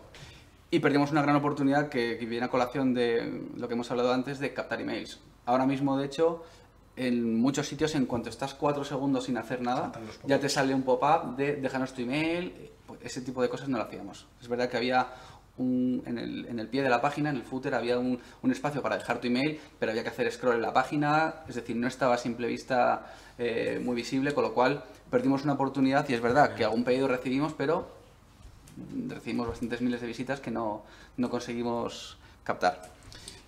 Esos son los cuatro primeros. Los cuatro segundos en- son, vamos, podemos decir que, que ¿Invertisteis igual de malos. soporte offline? Sí, es decir, eh, lo que se dice esto de invertir un poco en SEM, empieza a ver cómo convierte, etcétera, no lo hicimos. Lo que hicimos fue algo que no estuvo mal, es decir, pero es verdad que tiene un coste que, que- que en su momento pues no merece la pena. Había varias ferias sectoriales y montamos nuestro super stand, muy bonito, muy mono, con nuestros carteles, íbamos con un iPad enseñando la web, con lo cual quedaba genial. Y es verdad que así conseguimos que mucha gente nos conociera, porque es verdad que es un, es un nicho pequeño y, y al final una feria exclusiva de este tipo de, de- de alimentación, pues es verdad que contactas con muchos potenciales clientes. Y también es verdad que, que lo hicimos bien, eh, aprovechamos para captar emails a través de estos soportes offline. Es decir, un concurso de déjanos tu email y entras en el sorteo de una cesta valorada en 50 euros, tal, y no funciona mal, es decir, captamos bastantes emails, pero es verdad que esto, eh, teniendo un poco más de, de paciencia, pues habiendo hecho inversiones en SEM con un poco más de cabeza, pues habríamos conseguido ver cómo convierte mucho mejor y, y haber invertido más en, en el online Yo, que, yo mi que en el experiencia offline. en, en hacer offline para que luego, es que al final es complicado, no lo pasamos muy bien, pero es capto a alguien en offline que luego de alguna forma, salvo que capte el email, que luego hay que ver las tasas de conversión, sobre todo cuando hay sorteos por medio, pues las tasas de conversión, pero es lo capto en offline para que me vean offline y entonces seguro que piensa, entonces se van online y entonces me mete, estamos haciendo el mega funnel de conversión. Sí. Entonces, yo me acuerdo perfectamente, el proyecto, yo estoy en un proyecto de piscinas sobre el suelo, y entonces llegamos a la conclusión de que como en Ciudad Real había muchos chalés, que algunos tendrían piscina, hicimos un buzoneo en las 10.000 con, con, las, con una oferta tremenda, con un folleto, en los 10.000 chalés de no sé qué zona, pensando que iban a coger el folleto, si iban a ir a su casa, si iban a meter en la web, cero. Porque claro, volvemos, le estamos metiendo, yo siempre digo que lo que está en el off se queda en el off y lo que está en el on se queda en el on, con lo cual, que sí, que luego un momento que tengas branding y tengas tal, pues, pero yo creo que, que es muy complicado. Vas a captar algo de tráfico directo, pero en un primer paso, yo en mi opinión, lo que es el off se queda en el off, Sí. salvo super mega casos, que yo no sé qué experiencias tienes tú ahí, pero Bueno, nosotros intentamos buscar la sinergia ¿no? entre las dos partes, pero bueno, es cierto que, que el cliente que, que compra en tienda, pues eh, le gusta ir a la tienda a contarte que le ha parecido el último vino, que le recomiendes otro similar, y es distinto, ¿no? Nosotros ahí lo que hacemos es tenemos precios diferentes. En la web es más barato, ¿no? A- a- a- un pelín, no hay mucha diferencia en algunos productos, no en todos, eh, pero en algunos es más cara eh, la tienda física. Y lo que hacemos es recomendarle a los clientes que, que compren online, ¿no? Y que marquen recoger en tienda y vengan a recogerlo. ¿Por qué? Porque el, el tiempo que tienes eh, con un cliente cuando te empieza a preguntar 20.000 cosas no es lo mismo que cuando llega, vengo a recoger el pedido 24 o 46, se lo das y se va. y eso tiene un coste. Y eso tiene un coste para nosotros, claro. el- el- la persona que está ahí mm, deja de, de generar contenido para la web, deja de grabar un vídeo, deja no sé qué para atender a un cliente, ¿no? Entonces, al final, eso, el coste de esos pedidos hay que asumirlo y, y, y, bueno, el coste de la tienda física, ¿no? Entonces, por eso tenemos precios distintos. Sí, pero es complicado. Yo lo que veo al final es que si ya tenemos un funnel de on, que es muy complicado, que es el 1% o 0,50, pues esto es como si le metiéramos un funnel en el off hacia arriba todavía, ¿vale? Con lo cual, pero es salvo honrosas excepciones, que seguro un margen del 15. Sí. Wow. Sí, además eh, piensa que recién llegados, un sector que no teníamos experiencia, vas al distribuidor y por supuesto el precio que te da pues no tiene ningún tipo de descuento ni nada, porque en plan tú quién eres. Llama Eh, precio de amigo. Sí, precio amigo. Es el típico precio que como en todos lados te dicen, no, y además te doy un 10% de descuento, ¿sabes? Queda muy genial contigo, pero en realidad dices, no, me estás dando el precio alto y lo sabes, ¿no? Claro. Así con el dedo. Y el dinero, por supuesto, a 75 días y Sí, sí, efectivamente. O sea, mm, todo lo malo de, de novato llegó aquí. Entonces, claro, mm, cuando te planteas que a lo mejor un, un pedido medio nuestro, teniendo en cuenta que, que a partir de 70, 80 euros, creo recordar, eh, los gastos de envío eran gratuitos, pues pensando en que mm, por cada 100 euros ganábamos nosotros 15, te hacías un poco la idea de todo lo que tenías que vender para poder empezar a ser rentable, ¿no? Antes Dices, bueno, de pagar sueldos vuestros y tal. Exacto, sí. para- Bueno, sueldo no, No no, hubo. no vimos No nada de- directamente. Y eso que dicen que, que- que debería ponerse, ¿no? Pero es verdad que al trabajar por cuenta ajena eh, tampoco lo necesitábamos, ¿no? Pero es verdad que dedicándote en exclusiva a esto, yo creo que debes ponerte un sueldo. Yo, Porque además yo- te, te- te- yo tengo algún ejemplo de gente que al final, tres años después, vendiendo 200, 300 mil euros, lo que te dice es, yo tengo un e-commerce rentable, ah, genial, ¿y por qué? Dice, porque no, me to- no tengo que poner dinero todos los meses. ¿Vale? Y entonces le dice, bueno, ¿y tú dónde ganas? No, no, yo mi sueldo me olvido, ¿no? Porque Pero al final hay gente que hay proyectos, pero que es el primer paso. O sea, el primer paso es que no tengas que poner tu dinero todos los meses Exacto. y que dé para el marketing online, no sé qué, no sé cuándo. Luego ya veremos si ganamos dinero, ¿no? Exacto. Pero es la escalabilidad al final.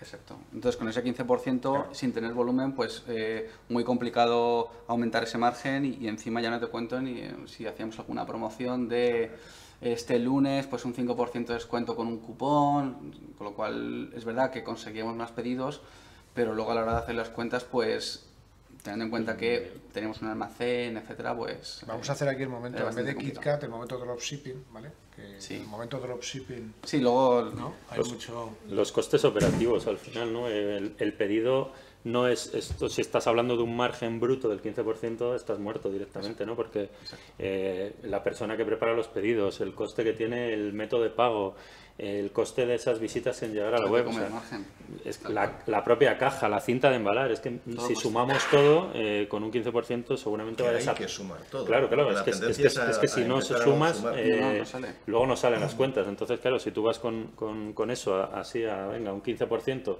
y piensas que estás ganando dinero, dices, bueno, ha entrado un pedido de 100 euros, he ganado 15. No es así. Has perdido 10. Has perdido 10, Claro. eso es. Y, y, eh, para buscar esa rentabilidad, claro, tienes que ir al cuarto, al quinto pedido de ese cliente, que ya no te cuesta tanto conseguirlo y tal, y- pero, pero es muy complicado con un 15%. Entonces, yo siempre digo que esto al final, en un Excel bien hecho y de una forma realista y con cuatro datos que existen, yo creo que te sale que pierdes 10 euros. Luego nos lo creemos, no nos lo creemos, hay aprendizajes, hay másters, hay, hay muchas cosas, ¿no? Pero es como lo de e-commerce, ¿no? ¿no? no es rentable, pero tenemos unos aprendizajes y es verdad. Y es, Es que el aprendizaje es al sexto mes, cuando hay que poner dinero otra vez, se acaba el aprendizaje, ¿vale? Entonces, eh, porque el primer joder, me paga un máster tremendo, pues la práctica y tal, ya si sabes de un máster ni te cuento, ¿no? Pero, pero bueno. Y, y termino muy rápido, eh, lo he comentado anteriormente, cada uno por su lado, con su trabajo, con lo cual dedicarte a- al, al negocio poco y de hecho luego además hay muchas rencillas porque uno se dedica más que otro Eso es muy complejo. y es verdad que, que genera tensión sí, y, luego es verdad que eh, una vez que habíamos tenido cierto aprendizaje llegaba el momento de hacer mejoras en la web y esas mejoras siguen teniendo un coste, es decir, teníamos ya la super web montada pero cualquier cambio era un coste adicional con lo cual si vamos reduciendo lo que hemos hablado antes te comes el, Y eso el margen. un CMS abierto, que no era una cerrada. Exacto, no, no, si no era un proyecto específico para nosotros, pero, pero es verdad que cuesta. Eh, ¿Qué es lo que pasó al final con, con esto se puedo? Otra. Eh, Llegamos a lo mejor. Esto es lo, lo bueno y lo malo. Al final conseguimos llegar a un acuerdo con un proveedor en La Rioja que tenía stock, tenía almacenes, tenía buenos precios y ella- era- ellos eran los que nos hacían eh, pues el dropshipping que, que hemos hablado antes. Es verdad que pierdes un poco de contacto con el pedido, Claro, claro. pero al final nos compensaba porque todos los costes fijos que teníamos de almacenaje, de estocaje, comida que se ponía mala, eso lo quitábamos directamente, con lo cual podíamos llevar mucho más. eh, El coste era solamente del, del pedido en sí y no teníamos nada, nada, nada y, ahí- fijo. y ahí el margen bruto, ¿qué pasó con él? Era el mismo. El 15. Sí, eso el es. tema es si, con, si quitando toda esa parte y con un 15. Eso es, ahí a lo mejor ya no le quito tantas cosas como hemos hablado antes y sí que conseguíamos algo de margen. Es verdad que tampoco fue mucho, ¿eh? O sea, no vamos aquí a... No, está No, pero, decir- pero en ese 15%, si el, si el proveedor te prepara los pedidos, las cajas la pone y no sé qué, Claro, y claro. no, y no tienes, un y no 15%. tienes tú la- las pérdidas de, de eso, de las De- caducidades y de no Exacto. sé qué, que no lo asumes tú. Me quitaba Es mm, más de un 15, bastante. te lo No, Eso y que es. te puedes dedicar al marketing online, que Claro, es, que eso eso es es. lo que tienes que dedicar. Eso o sea, es. Es verdad, empezamos a, eh, nos dimos a, a conocer, empezamos a incrementar el número de pedidos, eso relacionado con lo de antes aumentaba la fidelización, recurrencia, sobre todo eran padres, madres que, que nos llamaban, que además estaban encantados, nos contaban sus problemas, mucho teléfono, eso seguía siendo un coste que, coste, coste. que teníamos, pero, pero yo creo que era necesario para fidelizar al cliente, o sea, saber escucharle y, y- y atenderle. Y claro, eh, en la medida que íbamos incrementando el ticket medio y íbamos haciendo cositas, pues ocurrió que la gasolina se acabó. Entonces, Este, este, el tweet este o el email este. este no seguíamos incrementando los pedidos, pero era insuficiente. Es verdad que el margen seguía siendo ese 15%, con lo cual teníamos que vender mucho para poder rentabilizarlo el, el negocio. La gasolina se acababa, es decir, todos los meses perdíamos, cada vez menos, pero seguíamos perdiendo, con lo cual llegó un momento en que la caja se quedó vacía y además el hecho de no podernos dedicar en exclusiva pues hacía que fuéramos más lentos de lo que nos habría gustado. Entonces nos vimos obligados a, cerrarlo y claro, pues al final esto de ser un, tenderito y de que la pasión de tu negocio eh, la lleves en el día a día como si fuera tu hijo prácticamente, pues claro, hace que luego cuando lees cosas como esta que salía en Facebook, por ejemplo, pues esta era una persona de, del mundo de los alérgicos a la leche, tenía un blog con un montón de, de tráfico y, bueno, pues se lamentaba un poco de, que tuviéramos que cerrar con mucha pena, pero, pero es lo que, lo que nos tocaba. Pero aprendimos mucho. Estuvimos un año y medio. Un año y medio. Sí. Si tuvieras que volver a montarlo, imagino que cambiarían muchas cosas, ¿no? Pero Sí. tres cosas. Pues mira, a lo mejor no lo montaría de alimentación, porque el, el tema de alimentación es, complicado. es bastante complicado. Eh, es verdad que en su momento empezamos a vender también a, a proveedores, a locales, eh, restaurantes de Madrid, y ahí yo creo que era una vía que deberíamos haber explotado un poco más. Es una porque vía muy es- interesante. El B2B dentro de hecho, la recurrencia es mucho mayor, porque no es lo mismo que te compren un paquete de galletas a que te compren un palet. Y es, y es verdad que cada vez hay más restaurantes que ahora mismo ofrecen un menú para celíacos. Entonces es una línea que, que sí que sería interesante. Y luego el tema del marketing online, la verdad que, además, me sabe fatal decirlo porque estando yo, que en teoría era el que controlaba de esto, no lo hicimos como, como debiéramos y deberíamos haber puesto mucho más foco en eso que en acciones offline que a corto plazo a lo mejor nos funcionaron, pero es verdad que, eran mucho más caras que, que haber hecho algo en AdWords. Yo creo que te, el compartir tu experiencia yo creo que te honra, ¿no? Básicamente. Sí, sí, además Y haber asumido eso, pues yo no, no creo que sea fácil, ¿no? Porque se imagino que tuvo unas repercusiones Sí, importantes, ¿no? Además de que los cuatro amigos, yo no sé si sois amigos, pero no Sí, no, no quedamos. Es verdad que, a ver, es verdad que éramos compañeros de clase y montamos una empresa y eh, no somos los mejores amigos, seguimos hablando de vez en cuando, pero es más el, el coste emocional de haber montado algo, haberlo parido tú y luego por lo mal que lo has hecho, pues decir, tengo que cerrarlo y con perdón me jodo. Y ya está. Bueno, lloramos un poquito y seguimos. Exacto. Y otra cosa. Muy interesante, ¿eh? Oye, vamos bien de tiempo, pero déjame por lo menos hacer en cuña, después de lo emocionante, además de cómo lo habéis presentado, la realidad vuestra. Eh, tengo aquí dos preguntas que no quiero que se me olviden. Eh, una, eh, explícanos un poquitito más a lo que has llamado Amazon Proof. Ah, Amazon Proof, bueno, eso es que eso... Hay, hay- hay interés en hoy, hoy un momento es verdad, que lo de Amazon no- igual no es amigo, igual se refiere a eso. ¿Qué es eso de Esto es un concepto que, de. que- que explicamos mucho en los másters de AE, grandes másters. Eh, básicamente es, es muy complicado. Amazon, eh, competir con Amazon, yo creo que ahora mismo a, a todos los niveles es. Amazon está entrando en nichos, nicho que entra. Yo creo que ahora, el último que ha sido, ¿no? Perfumería, joyería, si no te pilla ya con, con una base de clientes potentes o con mucho branding o con muy desarrollado, pues es muy, muy complicado. Conclusión, eh, busquemos el ejemplo que hemos visto antes, o sea, busquemos segmentos donde ellos, por volúmenes de escala, por nichos, por lo que sea, no van a entrar o que tengan sistema de recurrencia. Barbacoas, no tiene sentido que nos metamos en barbacoas, pero lo que hemos visto antes, barbacoas profesionalizadas, adaptadas a las medidas de no sé qué, por Juan, que además acaba viniendo, pues a lo mejor eso sí tiene bastante, bastante sentido, ¿no? Con lo cual yo creo que tenemos que empezar a razonar y no perder la vista de que Amazon está entrando en todos los nichos y en alimentación llegará Sí. y, y pasarán cosas, pero, pero el tema de el tema de perfumería, en perfumería ha habido mucha gente que ha montado e-commerce con 8, 10, 12 marcas y de repente llega un Amazon y bueno, y te empieza, con lo cual yo hablo mucho del Amazon Proof, que volveríamos a otro tip de estos, es decir, esto es Amazon Proof, sí o no, es que no lo tiene desarrollado en España, métete en la de Estados Unidos, que ya verás lo que va a Ya llegar. es lo que tarda, ¿no? Y ya está Y ya ves lo que hay, y si te encuentras con 150.000 referencias y tal, y a lo mejor están vendiendo más barato que... O sea, que haga un e-commerce comprando el producto en Amazon para luego revenderlo. Y eso, pues obviamente, pues el Amazon Proof, pues no tiene...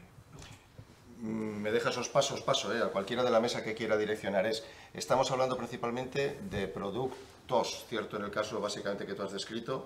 Tú también, aunque habláis mucho de comunicación, engagement, de tal. Bueno, y el mundo de los servicios lo veis eh, claro para montar un e-commerce y además rentable, servicios puros, de creo- la índole que sea. ver, Pero la pregunta es, oye, que yo estoy en el mundo de los servicios y de lo mío, ¿qué? Yo creo que, fíjate, yo creo que hay un, hay un tema muy interesante y es todo el tema de captación, más que servicio de generación de leads vía, modelo- al final es un modelo de e-commerce realmente, ¿no? O sea, lo típico, el tío que tiene una persona que tiene una no sé qué de fisioterapia en el Escorial, que es un gran sitio, muy bonito, eh, y de alguna forma tiene una captación de lead como un canal más, yo creo que hay un desarrollo ahí, pero vamos, en todo lo que tiene que ver con ese tipo de servicios. Yo ahí sí lo veo, el resto... Los márgenes son más altos en el sector servicios, no tienes los costes de manipulación y de gestión, o sea, tienes otro tipo de costes, pero bueno, eh, efectivamente a mí el y, y pinta que es más Amazon Proof, ¿no? O puede llegar a ser. Bueno, si te especializas en algo, sí, evidentemente. Pero bueno, eh, bueno, yo te hablo ahora desde... Sí, sí, Carlos. No, no, no. Creo que hay otros competidores, ¿no? Que igual no son Amazon, pero que... Yo ahí, en relación con, con, lo de Amazon y los servicios, hablando desde el punto de vista financiero, pues tampoco era de pensar que Amazon se fuera a meter en temas financieros, que al fin y al cabo son, son servicios. Pero todo hace pensar, no sé si Amazon o Google o, o quien sea, que también se van a meter. Con lo cual, eh, sea un producto físico o sea un servicio, mmm, si es posible o factible que se vaya a meter Amazon, tenemos que poner también el tick de Amazon Proof y, y ya está, y buscar otra cosa. Claro, sería de pie con un desarrollo tan potente, claro. tan fuerte la marca, ¿no? Que es lo que... Sí, evidentemente. Pero o sea, hay barreras de entrada, ¿no? Pero... Yo creo que 100% Amazon Proof no, no existe. Y el tema es, si no lo ha lanzado, tengo tiempo suficiente para generar ese negocio, claro. volumen mínimo, fidelización. Es como gente que se dedica a bodegas con, con cuatro vinos intentando montar un e-commerce para competir con gente como, claro. como Vino Primero, Vino Selección, ¿no? Gente con cuatro o cinco mil vinos, con una oferta, pues, pues o eres la cojo bodega o tienes un sistema, lo que hablamos, ¿no? De visitas que a su vez captas el email, que a su vez tal y lo combinas con algo de venta un poquito off, o es que a lo mejor pues tienes que integrarte en un... Al final, eh, muchas de estas bodegas, eh, cuando nosotros les hablamos de vender por internet, nos dicen, es que en internet no funciona, no, no, no se vende vino. Y de, pues yo llevo mi tienda online funcionando cinco años y no, y no he vendido nada. Claro. Y claro, entras en su tienda online y solo venden por cajas y luego no tienen una pasarela de pago. Y cuando llegas al final te dice, para finalizar el pedido, haz una transferencia a este número de cuenta o envía un fax, que yo lo he visto eso, ¿eh? envía un fax a este número. Entonces ya dice, bueno, es que esto no es e-commerce, ¿no? Entonces, que también explicar un poco. ¿no? Es e-commerce cojo, ¿no? Sí. Otro, otro, otro, otro término, llevamos un montón de términos, ¿eh? Oye, nos quedan por agenda eh, un par de minutos o tres. ¿Algún comentario que queráis añadir? Eh... Yo, yo, quisiera hacer simplemente, yo no, no como hay, hay, porque yo creo que hemos dado muchas claves, ¿vale? No, no es a lo mismo. Si, si todos tuviéramos claro cómo ganar dinero, mucho dinero con e-commerce, pues es muy complicado, hay que medir, expertise. Y yo, eh, con el tema sobre todo, porque ha surgido últimamente en e-commerce muchísima formación, ¿no? Estamos en una sí. explosión de... Sí. Y hablo también con nosotros como escuela y como tal. Y yo siempre digo lo mismo, yo, jo, yo, yo si volviera, y no quiero vender las clases nuestras, pero, pero sí, el, al final necesitamos gente que hable de todo esto, que hable de funnel de conversión, que hable de coste de visitas, que hable de Excel.